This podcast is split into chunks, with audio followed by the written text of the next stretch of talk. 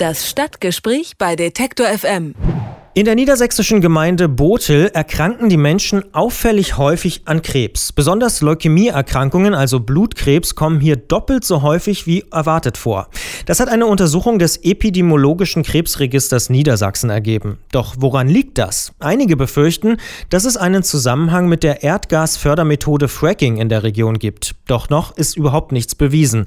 Eine Gruppe von über 200 Ärzten aus dem betroffenen Landkreis Rothenburg-Wümme in der Nähe von Bremen hat deswegen einen offenen Brief verfasst. Sie fordern das niedersächsische Gesundheitsministerium auf, die Gründe für die häufigen Krebserkrankungen zu untersuchen. Über den offenen Brief der Mediziner spreche ich mit Paul Matthias Banz. Er ist Umweltmediziner, einer der Initiatoren des offenen Briefes und arbeitet am Diakonieklinikum in Rothenburg. Guten Tag, Herr Banz.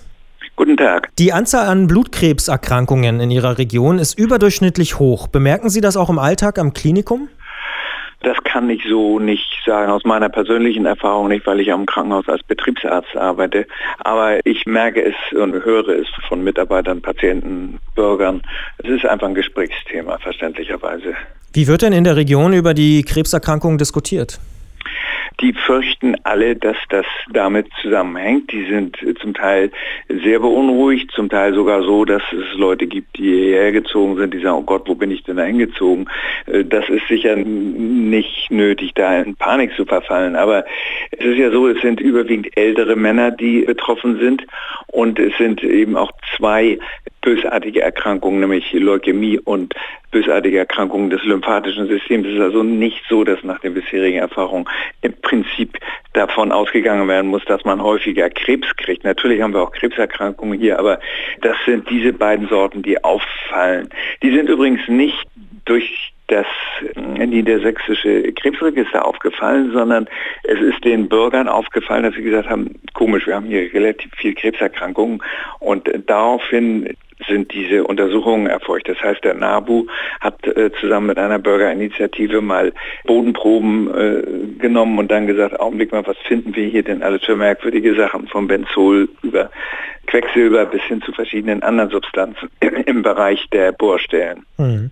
Jetzt sehen ja einige tatsächlich eben diese Bohrstellen, das Fracking als Grundursache an. Gibt es denn auch mögliche andere Erklärungen für diese vielen Neuerkrankungen aus Ihrer Sicht? Also man muss zunächst einfach aus wissenschaftlichen Gründen sagen, es ist unklar. Aber das Problem ist ja nicht neu. Wir haben in den USA, in Kanada, in Australien wirtschaftsunabhängige Institute und Gutachter, die dort auch schon festgestellt haben, je dichter eine Bevölkerungsgruppe an diesen Förderstellen lebt, umso häufiger kommen dort bösartige Erkrankungen vor. Das ist kein Wunder, denn als Umweltmediziner wissen wir, dass Benzol, Toluol, Xylol, diese ganzen Kohlenwasserstoffe, die da vorkommen, jetzt werden ja auch radioaktive Substanzen aus 4.000, 5.000 Meter Tiefe hochgepumpt, die äh, eben dann auch zum Teil offen rumliegen. Das sind Sachen, die diese Erkrankungen auslösen. Das ist nichts Neues für uns und insofern muss ich sagen, aus, aus meiner Sicht als Umweltmediziner und eben auch nach Angaben der Wissenschaftler, die sich da schon drum gekümmert haben, ist da eigentlich kein Zweifel dran zu haben. Jetzt haben sich mehrere Ärzte aus dem Landkreis zusammengeschlossen und einen offenen Brief verfasst. Sie sind einer der Initiatoren dieses Briefes. Was fordern Sie denn? Äh, wir haben zunächst einfach mal äh, gefordert, dass ein Industrie unabhängiger Gutachter äh, nicht ergebnisoffen, sondern gezielt hier gucken soll, ist ein Zusammenhang damit möglich oder nicht. Der Landkreis und das Gesundheitsamt äh, haben ja eine Fragebogenaktion gestartet. Wir haben ja das Problem, dass das Krebsregister bis 2012 nur Fälle registriert, aber die nicht zuordnen kann aus Datenschutzgründen. Und daraufhin sind da 5000 äh, Fragebögen in der Gemeinde verteilt worden an alle Bürger, um überhaupt mal rauszukriegen, wer ist erkrankt, woran ist er erkrankt und was gibt es sonst unter Umständen für Zusammenhänge. Es kann natürlich durchaus sein, dass da auch noch andere Faktoren mit reinspielen, wie wir das bei kombinierten Schäden ja oft äh, sehen. Es ist in der Pharmakologie so, dass wir Medikamente, einzelne Substanzen in einer Pille kombinieren, weil dann jede Substanz niedrig dosiert angewendet werden kann, zusammen aber eben eine bessere Wirkung erfolgt. Das bei den Schadstoffen nicht anders. Wir hören immer wieder von der Industrie, die Grenzwerte werden eingehalten. Die Grenzwerte sind ja nichts anderes als ein äh, Wert, der den ja, Produzenten, sagen wir mal, erlaubt, mit diesen Substanzen umzugehen. Das heißt aber nicht, dass unterhalb dieser Grenzwerte keine Gesundheitsschäden eintreten, sondern man nimmt das eben einfach in Kauf und erlaubt das. Und hier ist es so, dass die Grenzwerte immer für einzelne Substanzen als ja nicht schädlich hingestellt werden. Aber auch das wird von Gutachtern im Ausland bestätigt, dass gerade die Vielzahl von Schadstoffen in niedriger Dosierung unter Umständen wesentlich schädlicher ist als einzelne relativ hohe Konzentrationen. Nimmt man Sie denn ernst mit Ihren Sorgen beim Landkreis und auch, äh, ich sag mal, in der Landesregierung? Wir haben jetzt am 7. April einen Termin beim Ministerpräsidenten, um da nochmal ein Gespräch zu führen. Es ist im Prinzip leider so, dass Exxon zum Beispiel immer wieder betont, dass wir ja alles ganz schlimm und sie wären ja genauso besorgt wie wir, aber es liegt überhaupt keinen Zusammenhang damit vor. Ähm, der Landkreis und das Land wollen eine Wissenschaftsstudie, eine Literaturstudie beauftragen, dass also da mal geguckt wird, das ist alles da, die brauchen bloß den Schreibtisch aufzumachen und in die Schublade zu gucken. Wir haben das alles vorliegen, aber es wird einfach negiert. Also Sie haben das Gefühl, Sie werden da ein bisschen hingehalten?